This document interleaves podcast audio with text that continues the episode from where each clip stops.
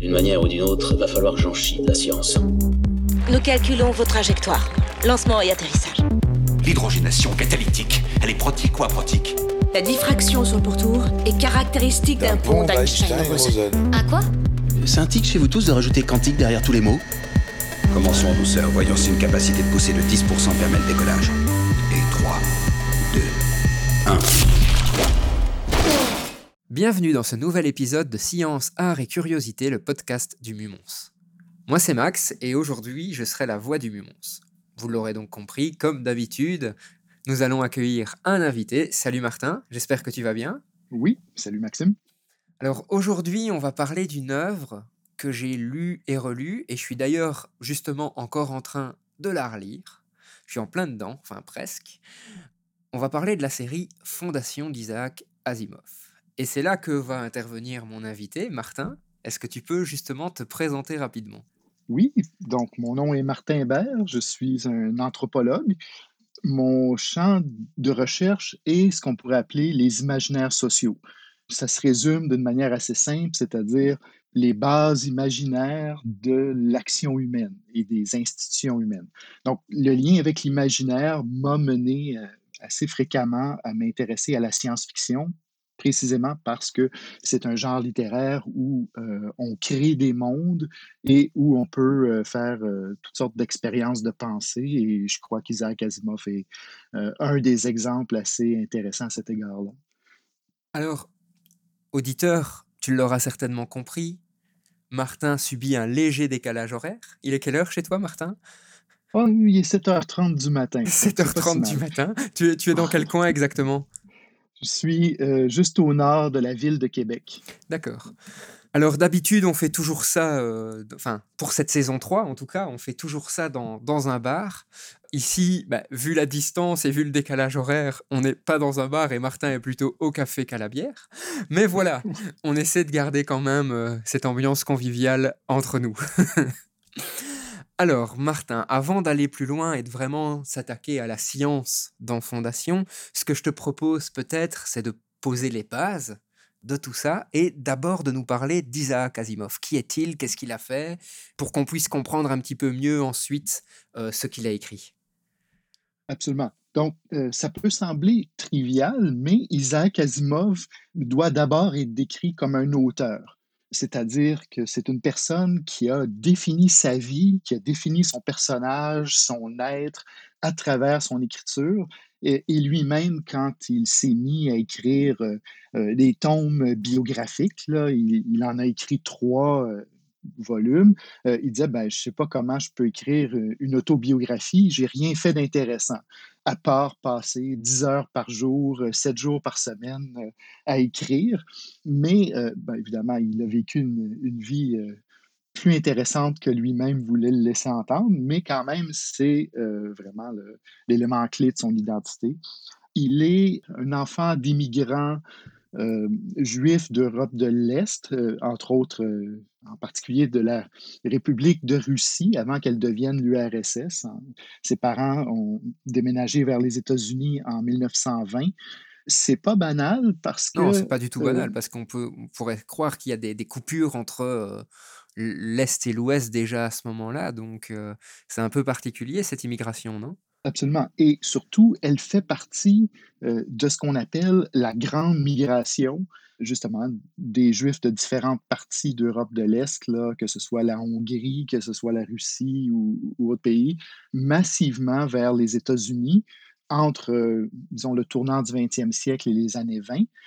Et ce qui est encore plus particulier, c'est que cette immigration-là, on parle de euh, près de 2 millions de personnes là, en 20 ou 30 ans, qui atterrissent à 75 dans un quartier de la ville de New York. D'accord. Euh, dans le Lower East Side.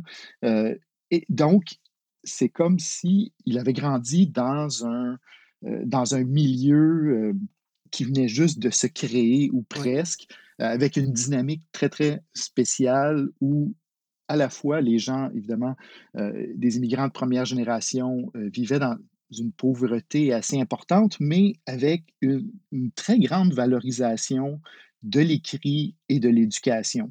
Et, on regardera les, personnes qui sont sorties de, ce milieu-là. Là, on parle, par exemple, d'à peu près toutes les personnalités qui ont fondé l'univers Marvel, par exemple, des, super-héros, etc. Donc, c'est vraiment à la fois, on est à l'intersection entre, on pourrait dire, des classes ouvrières et une culture lettrée. Et il a quel âge, Asimov, quand il arrive aux États-Unis? Euh, Lui, il a 5 ans. D'accord, oui. Donc, il, il va euh, migrer avec ses parents et très rapidement, il va démontrer là, son, qu'il est un, enfant surdoué. Donc déjà dans une culture qui valorise l'éducation, qui valorise euh, la fréquentation des, bibliothèques, etc., lui, il va être un, exemple euh, superlatif de cela et il va passer sa jeunesse. Euh, oui, parce qu'il y a une espèce de. Enfin, on pourrait avoir un parti pris, c'est se dire que, voilà, il fait partie de la première génération d'immigration, hein, comme tu l'expliquais. Et pourtant, c'est quand même quelqu'un qui va faire des études.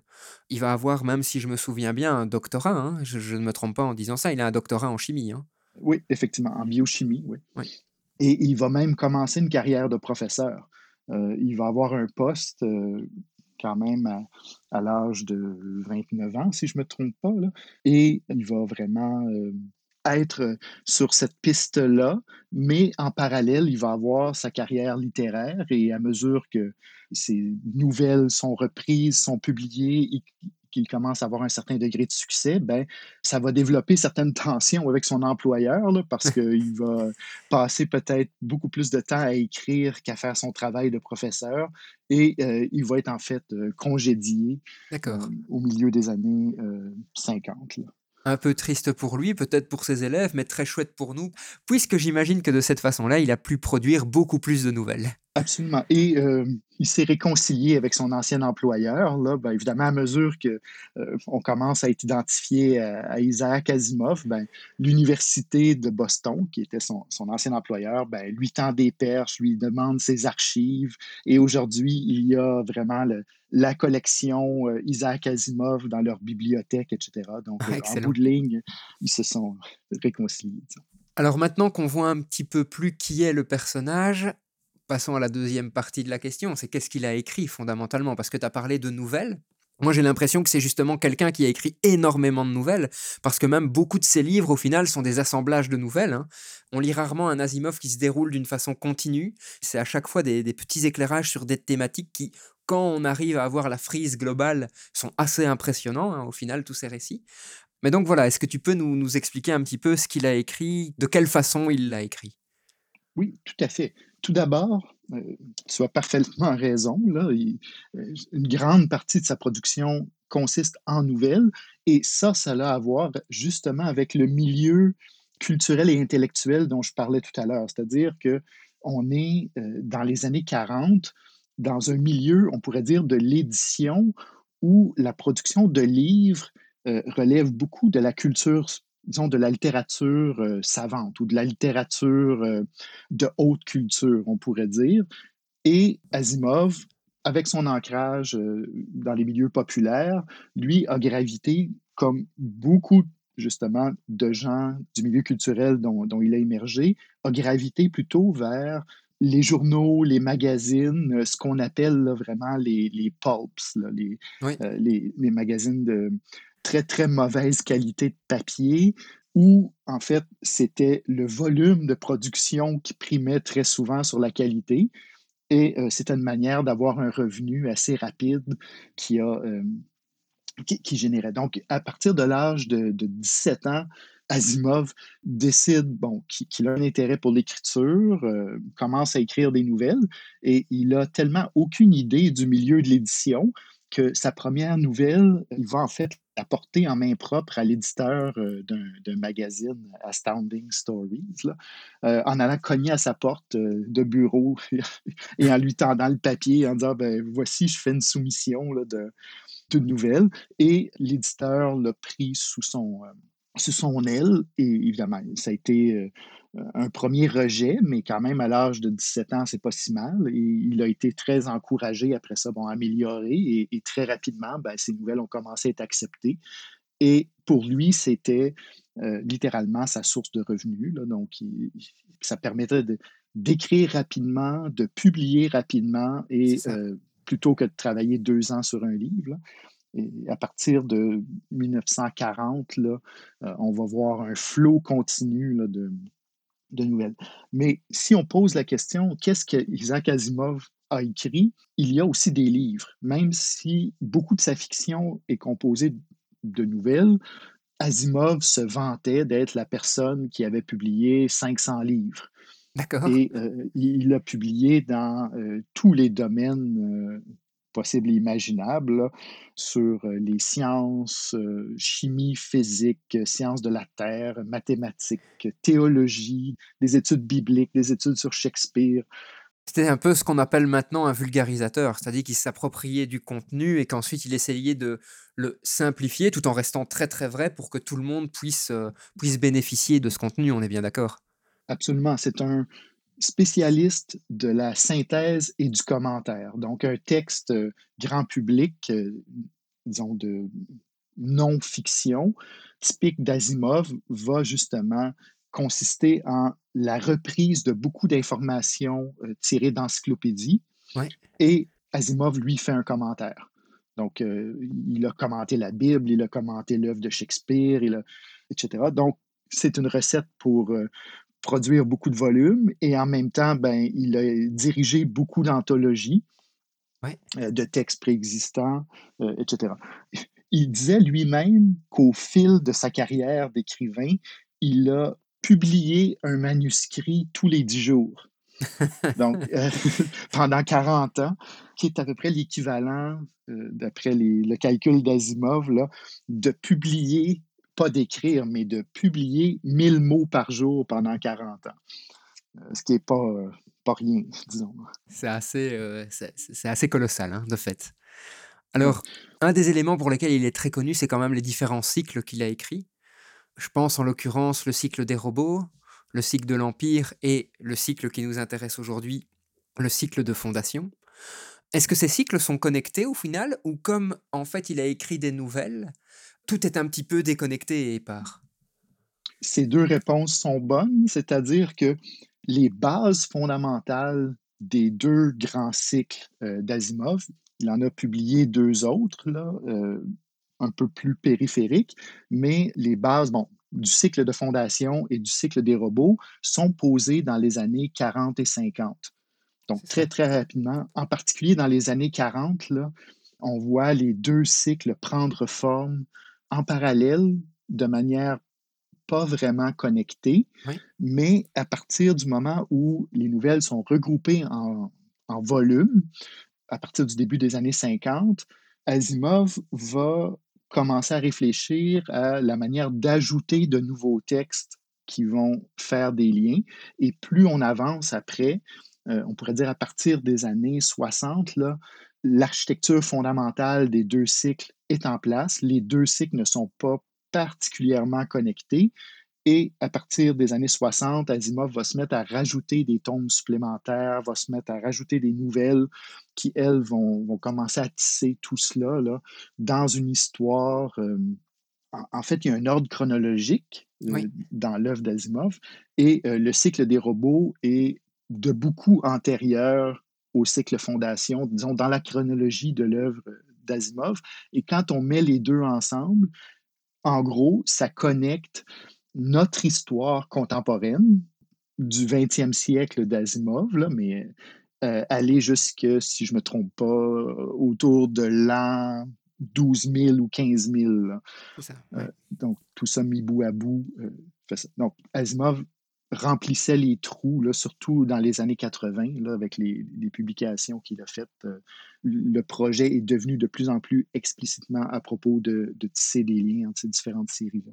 Alors, une petite parenthèse, mais qui est quand même importante. Si on prend le cycle des robots, bah, un film qui est sorti il y a quand même euh, maintenant un petit bout de temps, mais qui reste assez chouette en tant que film, c'est iRobot, qui va prendre plusieurs éléments dans le cycle des robots de- d'Asimov. Donc le film est un petit peu un melting pot de plein d'idées des nouvelles d'Asimov, ce qu'on peut d'ailleurs lui reprocher en tant qu'interprétation d'Asimov.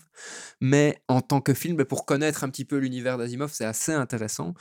Et donc, de fait, dans Fondation, a priori, par contre, on n'a pratiquement plus de robots. Il en existe que très très peu, hein, au final. Et pour ceux qui ont vu la série, on, en voit un. Et pour ceux qui ne l'ont pas vu, ben, je vous invite à la regarder. On en parlera un petit peu plus tard. Alors, ce que je te propose maintenant, Martin, c'est peut-être d'aller s'attaquer à la science dans Fondation, hein, comme on a placé vraiment bien le contexte d'Asimov de ce qu'il a écrit. Et au final, Fondation, qu'est-ce que ça raconte spécifiquement? Fondation peut être décrite comme une histoire du futur. Et ça, c'est pas fortuit, c'est carrément le projet qu'Asimov s'est donné. Le premier intérêt d'Asimov quand il était à l'université, c'était l'histoire. Euh, mais euh, étant donné qu'il avait quand même un œil sur euh, son avenir et en tant qu'enfant de la classe ouvrière, il, il y a toujours une préoccupation de, savoir qu'est-ce qu'on va faire avec notre diplôme. Là. Donc, il, avait une passion pour l'histoire, mais est allé vers chimie et biochimie pour des raisons, euh, disons, de, peut-être de sécurité, un peu plus de revenus. Mais durant ses études, Asimov va lire une œuvre, un, classique de l'historiographie, là, intitulé Le déclin et la chute de l'Empire romain. Donc, d'un historien euh, qui s'appelle euh, Edward Gibbon, donc un Anglais qui écrivait au 18e siècle et qui se préoccupait pour essayer de comprendre l'histoire de la chute de l'Empire romain et de l'émergence de l'Europe chrétienne par la suite. Donc, c'était euh, la préoccupation de Gibbon. Et ce modèle-là est resté très, très imprégné dans la tête et dans l'écriture d'Asimov, c'est-à-dire une grande fresque historique qui couvre plus de mille ans d'histoire, qui débute avec la chute d'un empire et qui termine avec l'émergence d'un nouveau système politique. Et en gros, le projet d'Asimov était de prendre ce motif-là d'une histoire du passé, mais une macro-histoire mm-hmm. sur Milan, et de la retourner vers le futur et de dire, ben, est-ce qu'on peut faire la même chose en projetant vers l'avant? Et le cycle de fondation va vraiment prendre la balle au bon. C'est-à-dire, conceptuellement, le cycle de fondation débute au moment où l'humanité doit quitter la Terre. Donc, si on fait une chronologie interne euh, au cycle, euh, la Terre est devenue euh, inhabitable parce qu'il y a eu un complot pour finalement détruire l'humanité en, en, accentuant la radioactivité naturelle terrestre, mais en l'exacerbant. Donc, la Terre devient carrément inhabitable et l'humanité se met à essaimer vers des milliers de planètes dans la galaxie. Euh, ça, c'est un peu ce qui est en prélude, disons, aux véritables événements centraux de, de fondation. Et le cycle lui-même, disons, d'un point de vue narratif, débute au moment où ce, fabuleux empire qui couvre maintenant euh, la totalité de, notre galaxie est menacé d'effondrement. Donc, on, on en, un, personnage, Harry Seldon, va euh, développer une méthode de compréhension des dynamiques des sociétés qui va lui le mener à, ah, attends, Martin, je, je ne t'ai plus entendu à, à, partir. Donc, tu as dit euh, Henry Seldon qui a imaginé un modèle de compréhension des sociétés. Et là, je ne t'ai plus entendu, mais ce n'est rien parce que j'allais te couper, justement. Donc, Martin, justement, tu parles euh, de Harry Seldon, tu parles de modèles pour comprendre les sociétés. Au final, c'est un peu que Asimov va appeler la psychohistoire. Est-ce que tu peux nous en dire plus justement de cette psychohistoire? Qu'est-ce qu'elle permet? Quelle est son importance dans le récit? D'autant plus que, comme tu le dis, on se trouve en fait dans un empire qui est, mais qui comprend des millions de planètes. Hein. On parle même pas de milliers, on parle de millions de planètes et qui est a priori fédéré par une seule planète sur laquelle il y a un grand empereur.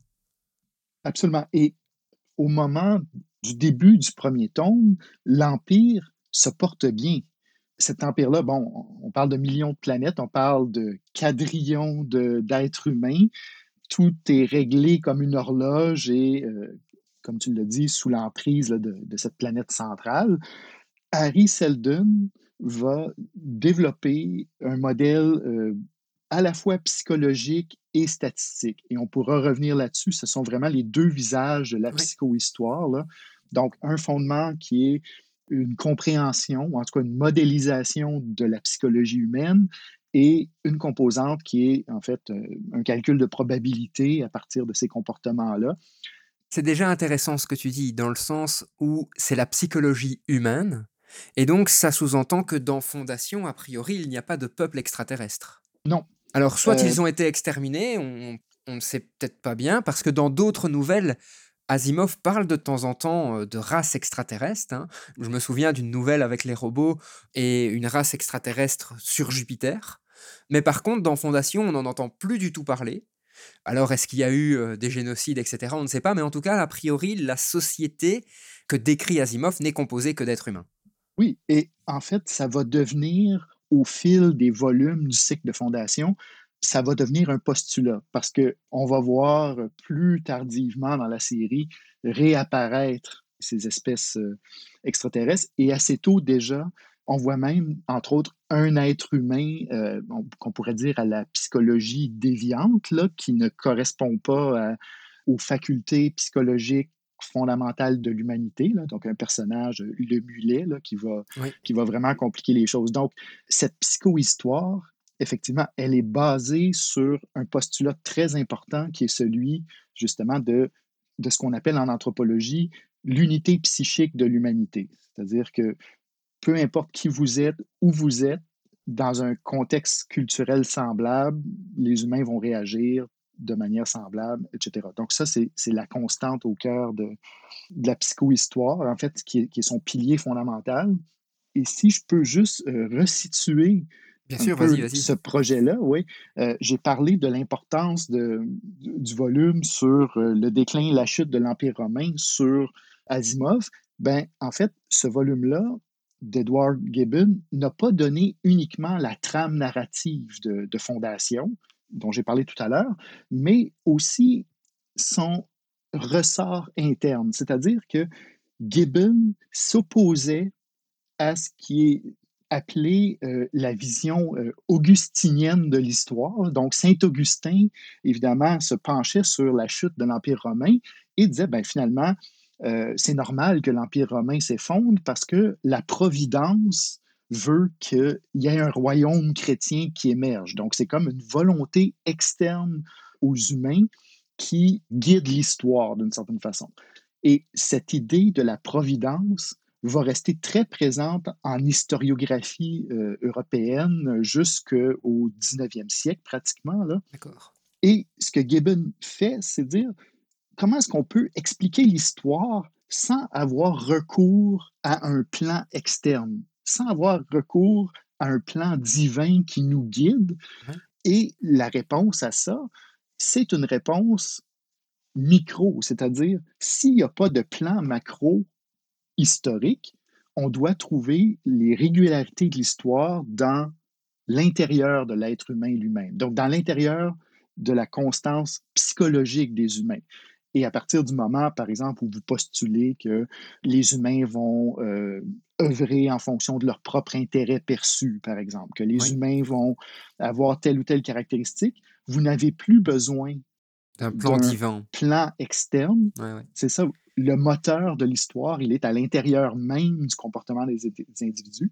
Et euh, Asimov reprend cette balle-là au bon en disant, ben, finalement, avec une modélisation suffisamment précise, on pourrait faire des extrapolations euh, à long terme. Puis, évidemment, c'est ce que la psychohistoire va être, là, avec euh, même dans les romans, là, on voit euh, des pourcentages qui sont donnés. Puis, à mesure qu'on s'éloigne du moment zéro, ben, les pourcentages sont toujours plus euh, faibles là, de, de, De probabilité, probabilité. ouais. ouais.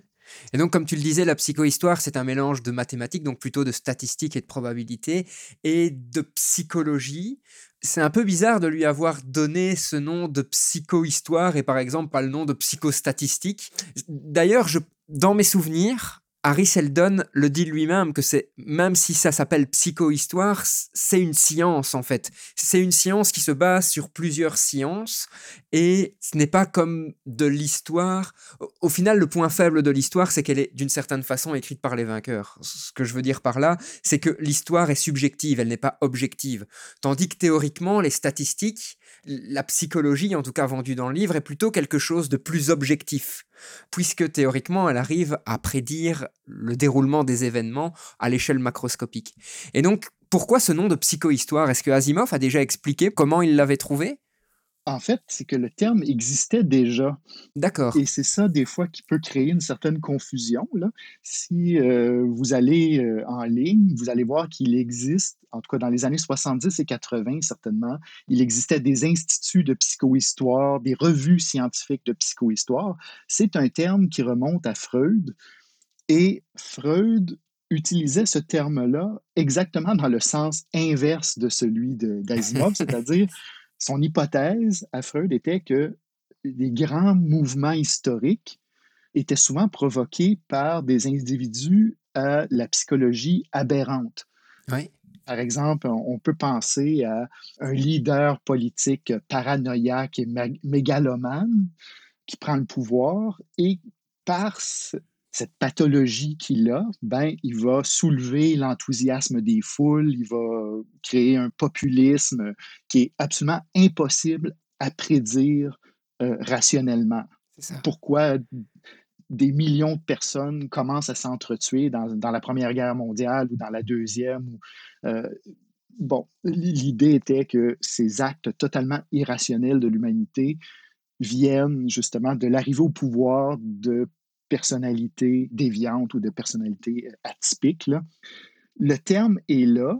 Bon, est-ce qu'Asimov va s'en inspirer explicitement? C'est pas clair, mais les composantes essentielles vont être reprises par lui, c'est-à-dire cette idée-là que on peut utiliser l'analyse psychologique pour comprendre les grands mouvements historiques et il va en fait inverser euh, cet accent sur la déviance pour plutôt mettre l'accent sur la normalité et l'universel. Qu'est-ce qui est partagé par tous les humains?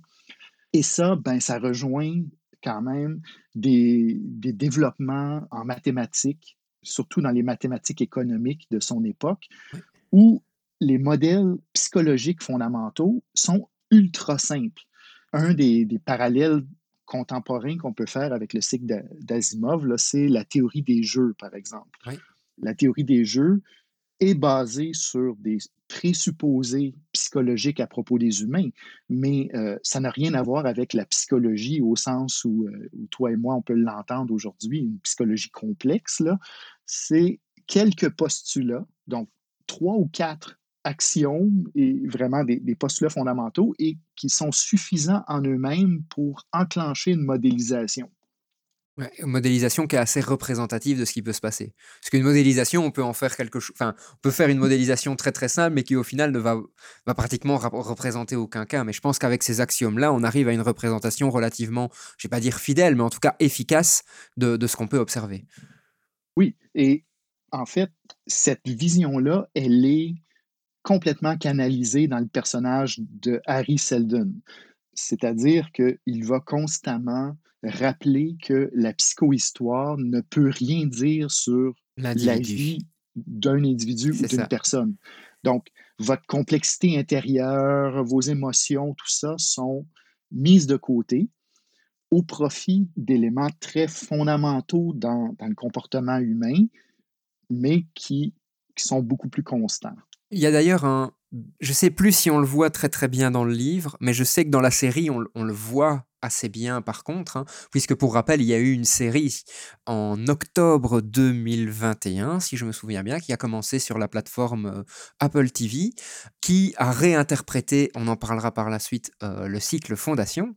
Mais dans la série, on voit justement une forme de rejet de la psychohistoire par les personnes qui suivent Seldon, parce que bah, Seldon a, euh, je vais dire, euh, tout un groupement de gens qui vont venir l'aider, ça va d'ailleurs constituer une partie de la fondation, on va en parler, mais on voit que ces gens rejettent en quelque sorte parfois les théories de, de Seldon, parce que ce qu'induit la théorie de Seldon, c'est qu'un individu ne peut pas avoir une influence suffisamment importante sur le reste du monde.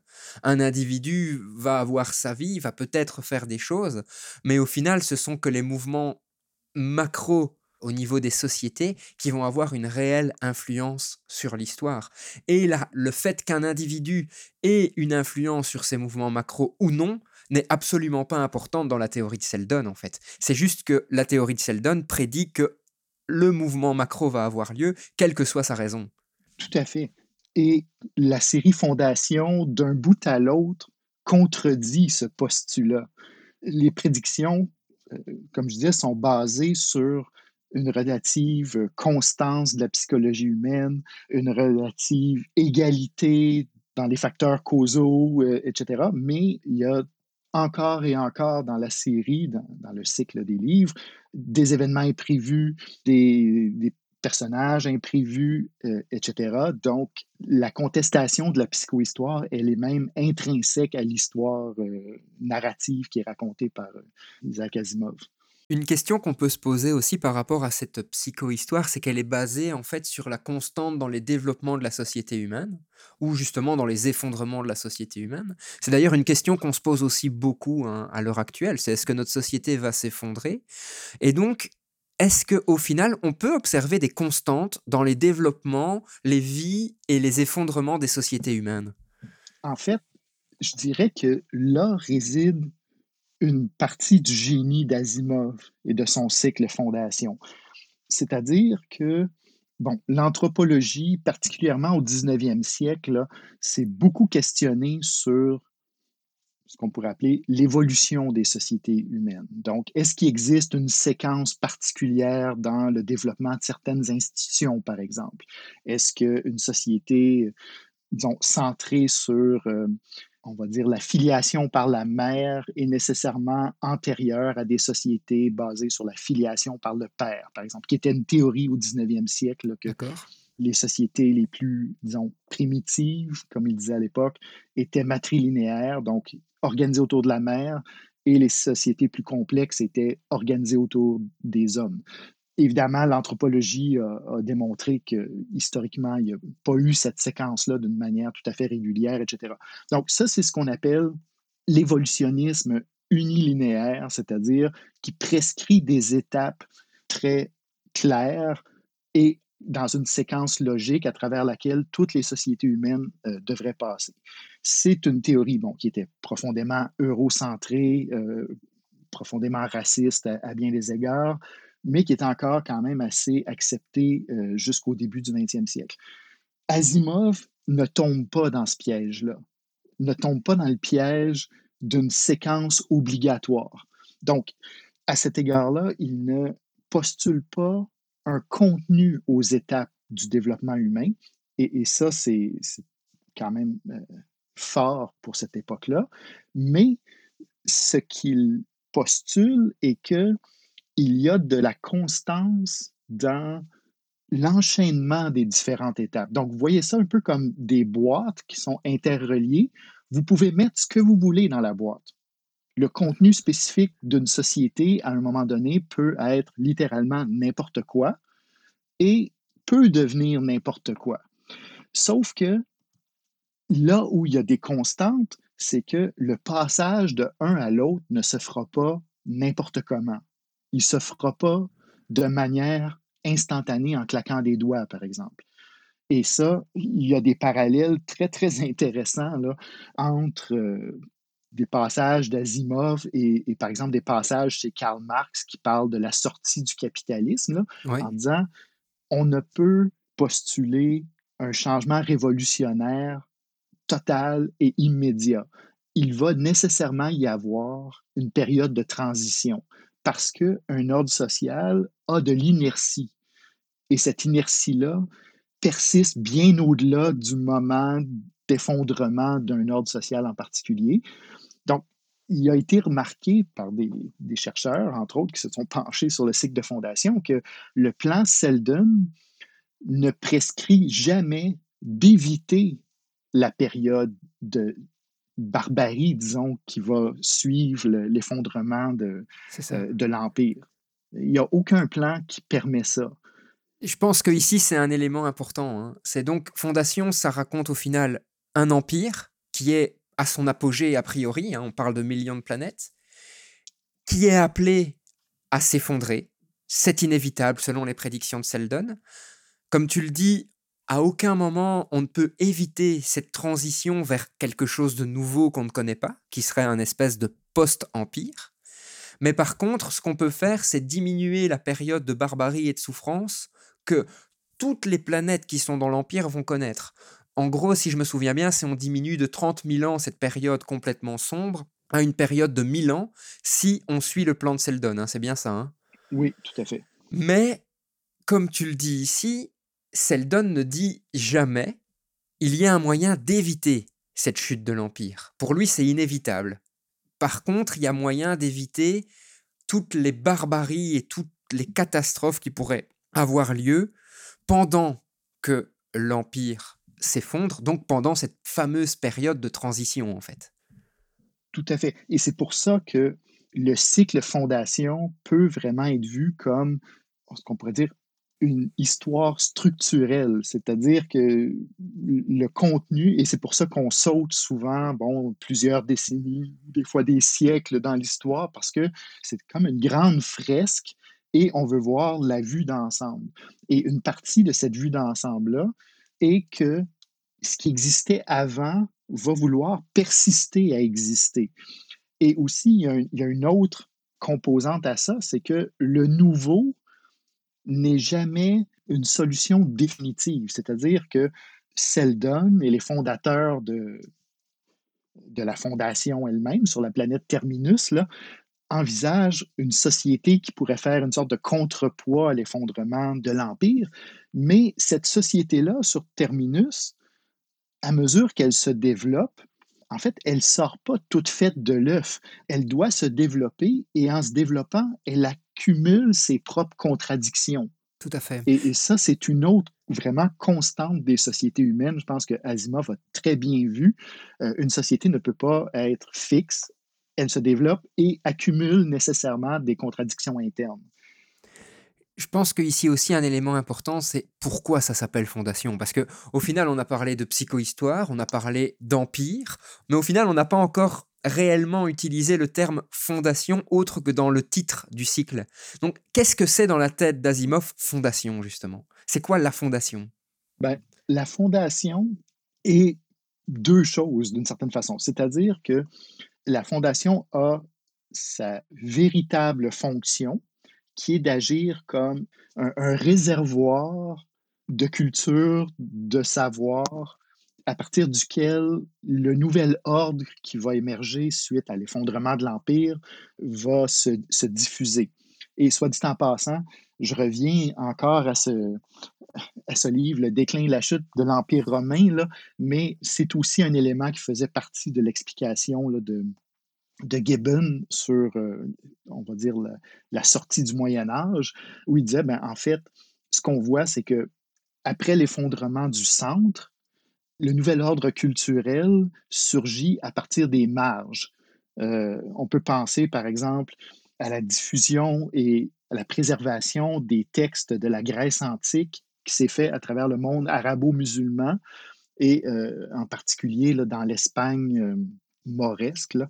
Gibbon voyait aussi les monastères du nord de l'Irlande euh, comme étant des lieux de préservation de vieux manuscrits, etc. Donc, Asimov reprend ce motif-là, d'espèce de réservoir périphérique du savoir, pour euh, dire, ben, ça va être le point de départ du nouvel ordre, mais ça, c'est la fonction, on pourrait dire, euh, réelle de la fondation, mais voulant cacher cette fonction-là aux gens qui l'habitent, Seldon va rajouter une deuxième fonction euh, bidon, comme il, va, il va le dire, là, qui est euh, celle de constituer une grande encyclopédie euh, galactique.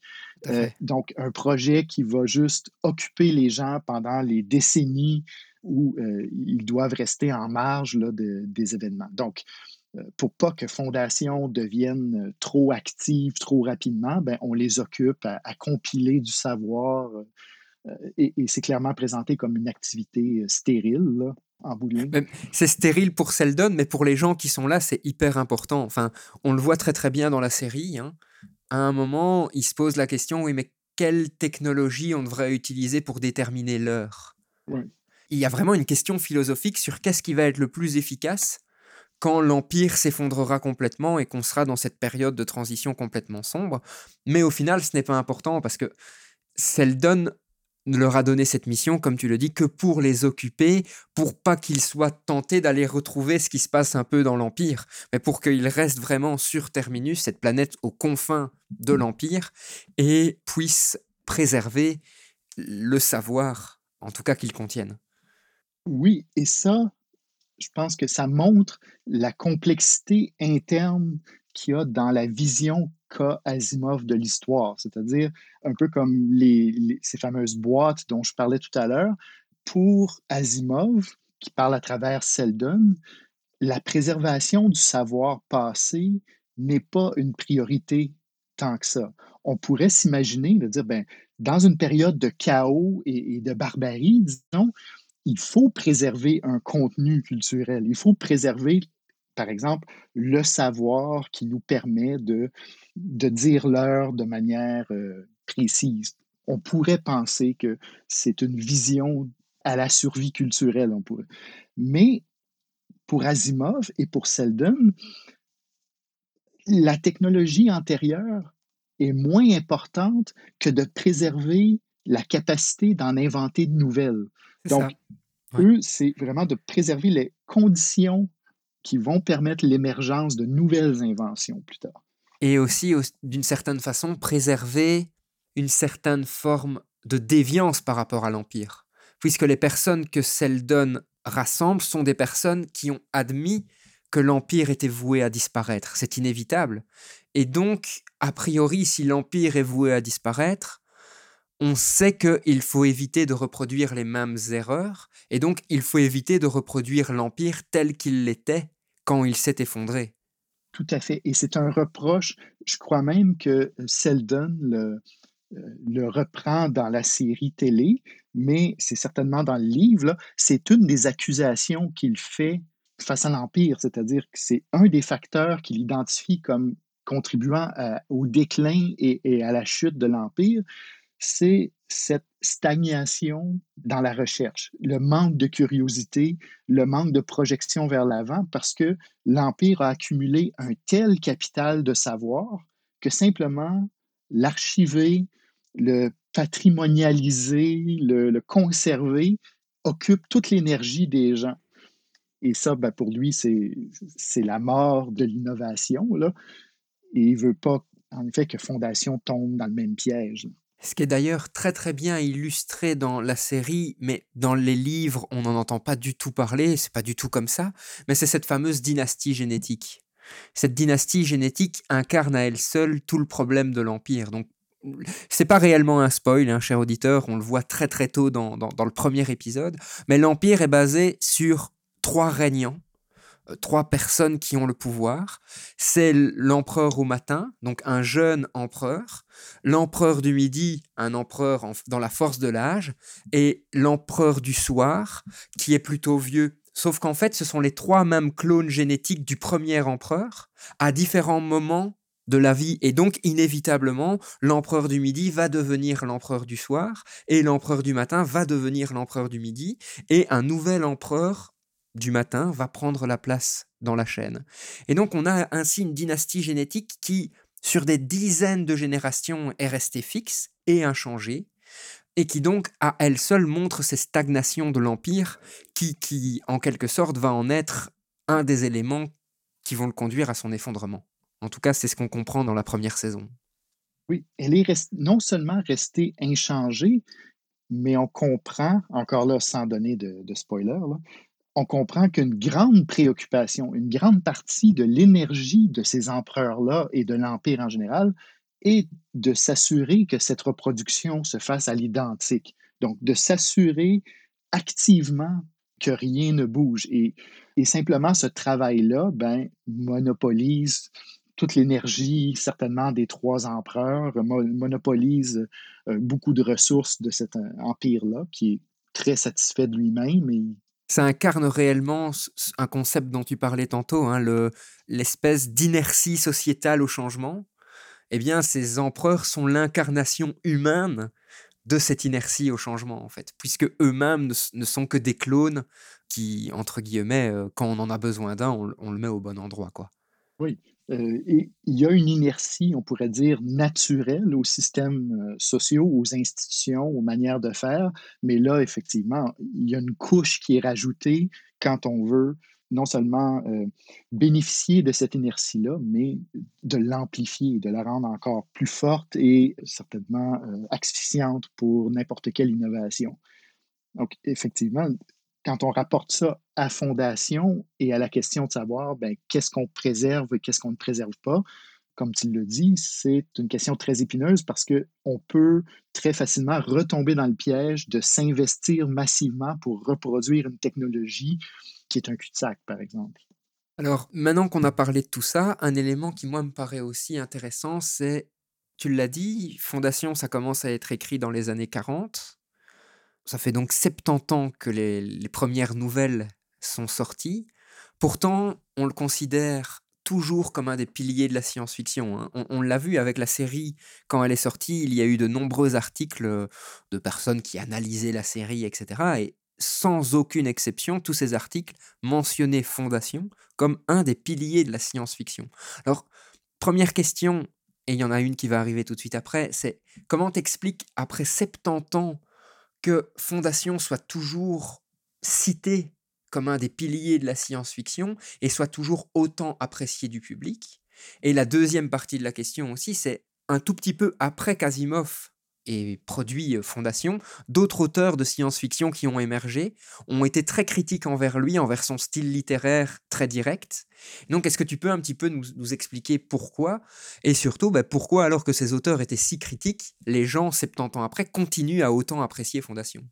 Tout d'abord, on pourrait y revenir, mais le style d'écriture d'Asimov est ultra limpide, ultra dépouillé, euh, des phrases simples, verbe, sujet, complément, souvent des, des trames qui ne sont pas hyper complexes non plus. Donc, on a ici un des vraiment des archétypes de- du genre qu'on appelle le, space opera, le, euh, donc l'opéra euh, spatial, euh, qui sont des, des cycles souvent à très grand déploiement, mais qui est euh, tout à fait accessible d'un point de vue littéraire, qui se lit bien et, et qui se comprend euh, très bien aussi. Donc ça, c'est un, je dirais, c'est l'aspect stylistique qui fait que la barrière à l'entrée est peut-être moins élevée que dans d'autres cycles. On pense à Dune, par exemple, Oui. qui est, disons, simplement du point de vue de son écriture, de son rythme, etc., est, est beaucoup moins euh, accessible et beaucoup de gens abandonnent rapidement. là. Mais j'ai l'impression qu'il y a peut-être quelque chose d'un peu plus fondamental, pas dans la forme, mais, mais dans le fond même de fondation, qui assure une, une- une certaine durée à, à ce cycle-là, dans la mesure où fondation parle à deux publics. En fait, il parle aux deux principaux publics de la science-fiction, c'est-à-dire d'un côté aux optimistes face à la technologie et de l'autre côté aux pessimistes face à la technologie. Personnellement, je ne crois pas que je connais un cycle qui est autant équilibré de ce point de vue-là. C'est-à-dire que vous avez, par exemple, le grand rêve technocratique de la psychohistoire, d'une science prédictive, et les techno-optimistes vont vraiment se, s'accrocher à ça en disant Ah oui, ça serait donc bien si on pouvait le réaliser. Donc le rêve est là, mais en même temps, on a à l'intérieur même du récit plein de contre-exemples, plein de Ça ne euh, fonctionne pas. Où ça ne fonctionne pas. Donc, on pourrait dire qu'eux parlent aux humanistes, qui parlent aux gens qui veulent retrouver la place de l'humain dans cette grande fresque euh, technologique, macro-historique, euh, etc. Donc, Asimov joue sur les deux tableaux en même temps et euh, vous ne pouvez pas mettre le doigt nécessairement sur sa position fondamentale entre les deux. Cette ambiguïté-là fait que le cycle reste, je pense, toujours intéressant, peu importe votre, votre perspective sur la technologie, par exemple, et, et son rôle dans la société. Tiens, tu parles justement de cet optimisme et de ce pessimisme euh, technologique, par exemple. Est-ce que le contexte dans lequel Asimov a écrit Fondation, donc je parle du contexte politique, économique, technologique, a eu une influence sur la façon dont il l'a écrit Ce que je mets derrière cette question, c'est une des critiques envers la série, c'est que c'est une adaptation, une, espèce d'appropriation du contenu de Fondation réadapté au jour d'aujourd'hui. Mais Asimov a lui-même dit que 20 ans après avoir écrit Fondation, hein, s'il devait réécrire Fondation, il l'aurait certainement écrit différemment. Donc j'imagine que le contexte dans lequel il a écrit euh, a, a de l'importance, mais j'imagine aussi surtout que le contexte que lui a connu quand il a écrit Fondation, au final, n'a peut-être pas autant changé que ça, puisque Fondation est toujours aussi actuelle. Oui, en fait, on pourrait dire que Fondation répond à deux contextes d'émergence euh, assez différents l'un de l'autre. C'est-à-dire que euh, si on prend l'angle psychohistoire, euh, les ambitions technocratiques qu'on y voit, ça, c'est un reflet tout à fait de tendances qui étaient présentes dans les années 40 et qui se sont amplifiées dans les années 50. Là, on a parlé de, du rôle de la théorie des jeux, par exemple. Mm-hmm. c'est aussi le moment d'émergence de la cybernétique. Donc, des ambitions de développer des modèles de la société qui permettraient des prédictions, mais aussi permettraient une gestion rationnelle basée sur le, pouvoir de calcul des ordinateurs, euh, sur euh, ce qu'on appellerait aujourd'hui l'accumulation de, bases de données massives, etc. les big data. Oui, oui. Donc, ce rêve technocratique-là reflète tout à fait le climat durant la, deuxième moitié des années 40 là, et, les années 50. Dans ce sens-là, Asimov est tout à fait dans le ton d'une science-fiction qui est tournée vers vraiment, on pourrait dire, la société du 20e siècle euh, au sens le plus euh, caricatural. Et on y est encore, euh, au final, on y est encore. Hein. On, a, on, a, toujours cet espoir que les big data vont nous permettre d'avoir une capacité prédictive toujours plus fine, toujours plus importante, que ce soit pour la météo, les séismes, l'économie, etc. Hein. Ah oui, oui. Donc, le mélange de l'intelligence artificielle avec le big data, ben oui, ça, c'est toujours parmi nous. Donc, en ce sens-là, il est un produit vraiment de son époque.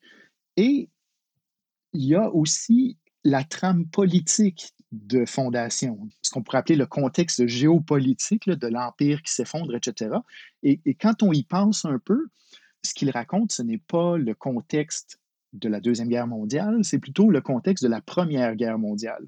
L'effondrement de l'Empire austro-hongrois, l'effondrement de l'Empire ottoman, quand Fondation commence à prendre de l'expansion et, et, défaire les régimes politiques qui l'entourent, ben, souvent ces régimes-là sont aristocratiques et on voit la déchéance des aristocraties et, leur ressentiment envers le nouveau système politique qui est euh, beaucoup plus euh, contrôlé par euh, l'économie ou par peut-être un système plus démocratique, etc. Donc ça, ce sont des dynamiques qui ont traversé l'Europe dans les années 20, donc qui étaient plutôt en lien avec l'enfance d'Asimov que le, contexte qu'il avait sous les yeux en 1942 en écrivant ses, textes.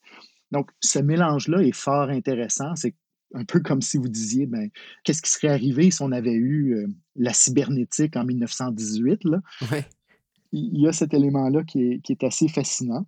Et ensemble, ben, ils font certainement le.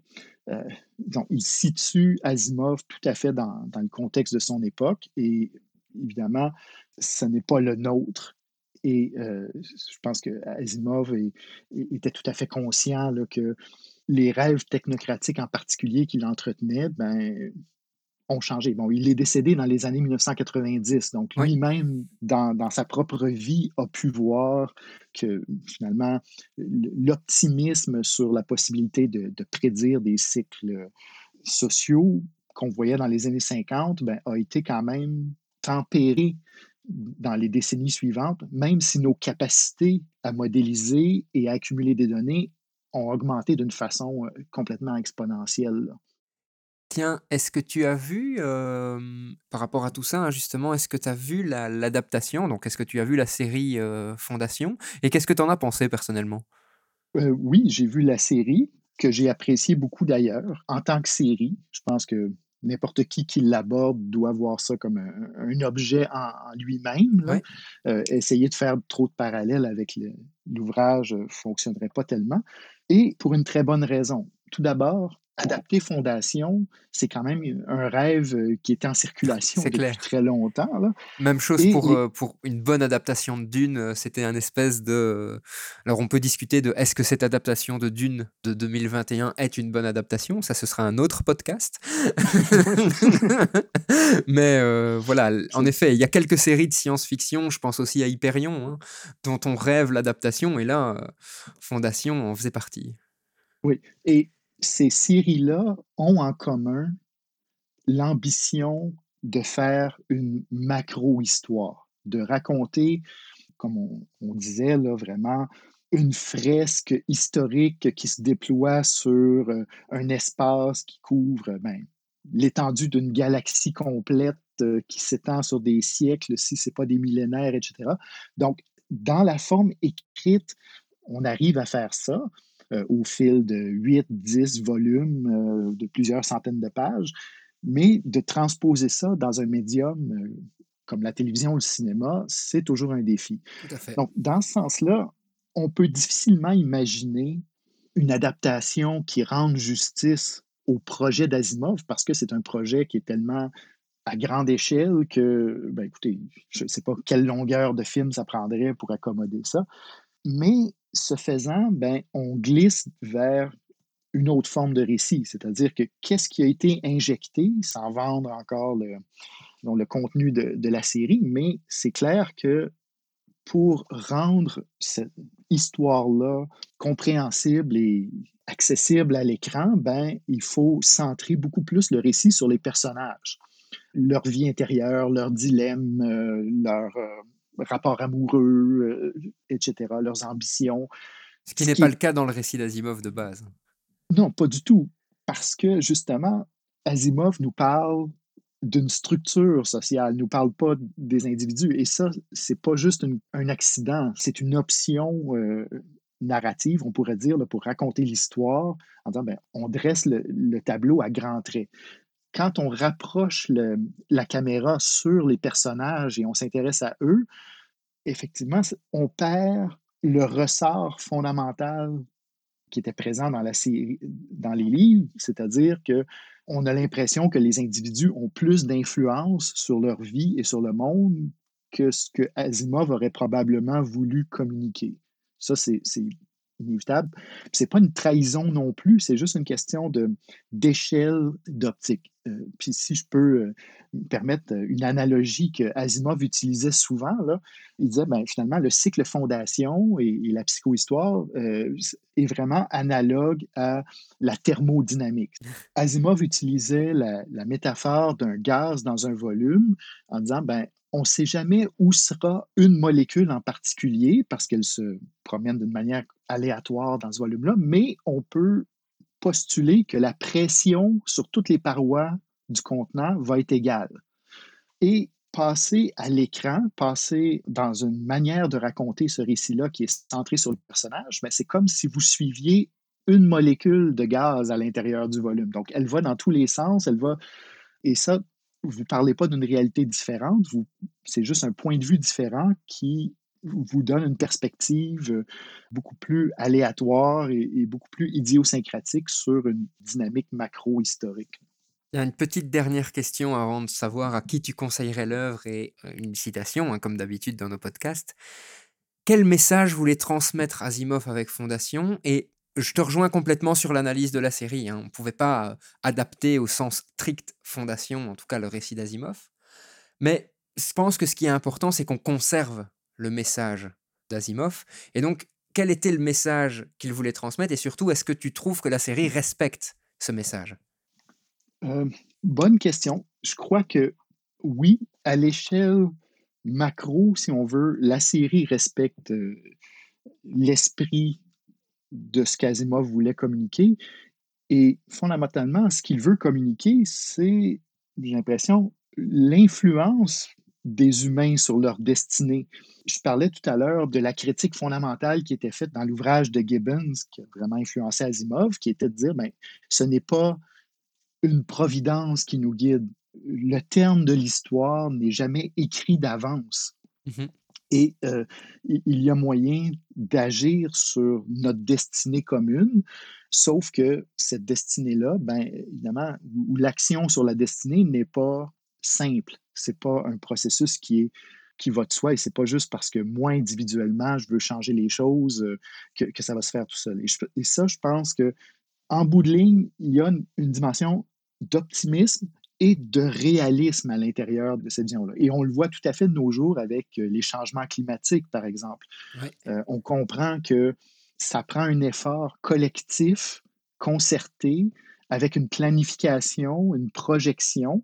Donc, il y a cette importance du collectif d'avoir une vision commune, mais aussi il y a une importance tout aussi grande de l'investissement de chacun dans ce plan-là. Je pense qu'on est confronté de plus en plus à ces phénomènes macro-sociaux qui rendent Fondation peut-être encore plus pertinent aujourd'hui qu'il l'était au milieu du, du 20e siècle. On, parle de pandémie mondiale, on parle de changement climatique. Les problèmes auxquels on fait face demandent une mobilisation à l'échelle de la totalité de l'humanité. Tout à fait. Et dans Fondation, la totalité de l'humanité, comme tu l'as dit, c'est plusieurs trillions d'êtres humains. oui, c'est ça. Donc, euh, mais déjà, on va commencer par apprendre à le faire à plusieurs milliards. oui, on, va, ça. on va enchaîner à partir de là. Ouais. Alors, pour terminer ce podcast, à qui conseillerais-tu l'œuvre? Peut-être à qui la déconseillerais-tu? Je pense que c'est un élément important. Et on attaque la citation à la toute fin. Dis-moi. Oui, ben, je recommanderais cette œuvre-là de manière assez large. Je pense que c'est un texte. T'es mon ami Martin, parce que je, je, vais te raconter quelque chose avant de. Généralement, moi, c'est ce que je dis aux gens. Je dis ah ben moi, je la recommanderais à tout le monde en fait cette œuvre.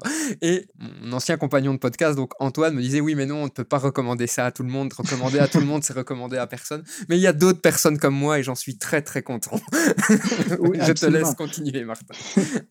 Mais étant donné qu'il s'agit d'un texte et d'un ensemble de textes tout à fait fondamentaux qui ont influencé tellement de ce qui s'est fait par la suite, ben, c'est bien de pouvoir retourner à la source. Puis, en plus, c'est un texte qui est accessible. Donc, je pense qu'il faut au moins lui donner la chance et, de voir. Et il n'y a pas beaucoup de risques là, à quelqu'un qui s'y aventure et il y a un petit peu de tout pour tout le monde. Par contre, évidemment, si comme euh, la génération qui a suivi Asimov, si vous adhérez à, à disons, je dirais pas un snobisme littéraire, là, mais, mais je vais le dire quand même.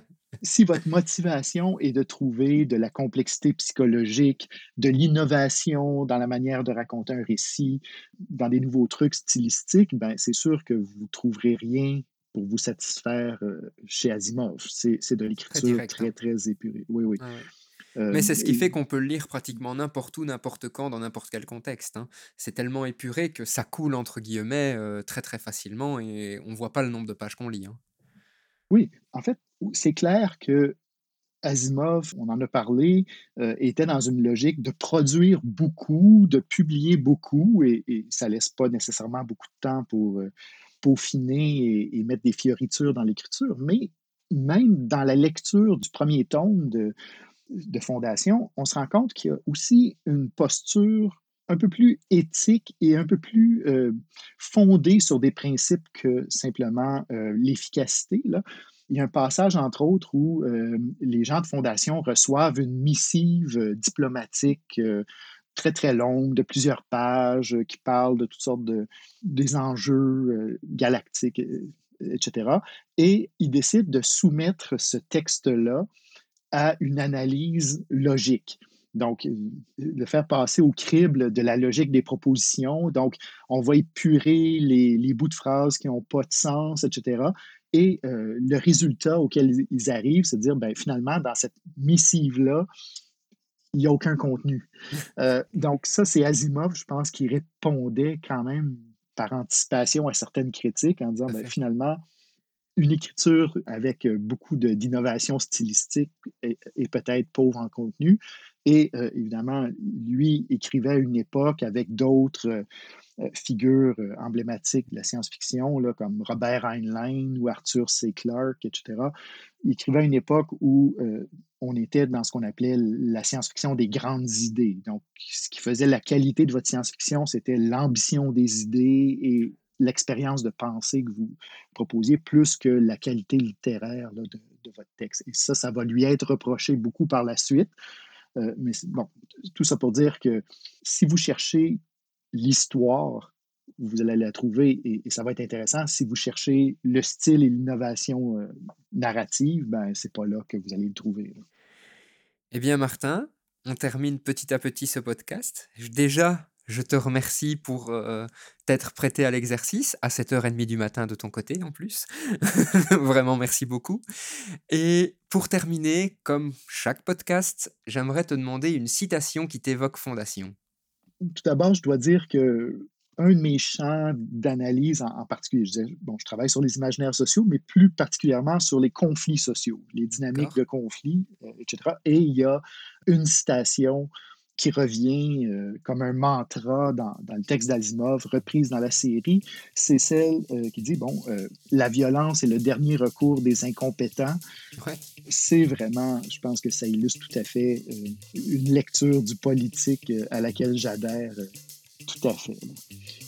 Eh bien, merci beaucoup. Cher auditeur, je vous souhaite une très très bonne journée. Martin, encore merci et à très bientôt. Ça a été un plaisir. Cher auditeur, tu viens d'écouter un épisode du podcast du Mumons et franchement, j'espère qu'il t'a plu. D'ailleurs, si en passant, tu veux me faire un retour ou si tu as des idées d'amélioration, contacte-moi, les infos arrivent tout de suite. Et si tu as passé un bon moment en ma compagnie, deviens notre ambassadeur et fais découvrir ce podcast autour de toi. Si tu as des idées de sujets ou si tu souhaites enregistrer un épisode, surtout n'hésite pas à nous contacter. Rendez-vous sur le site internet mumons.be ou sur la page Facebook du Mumons.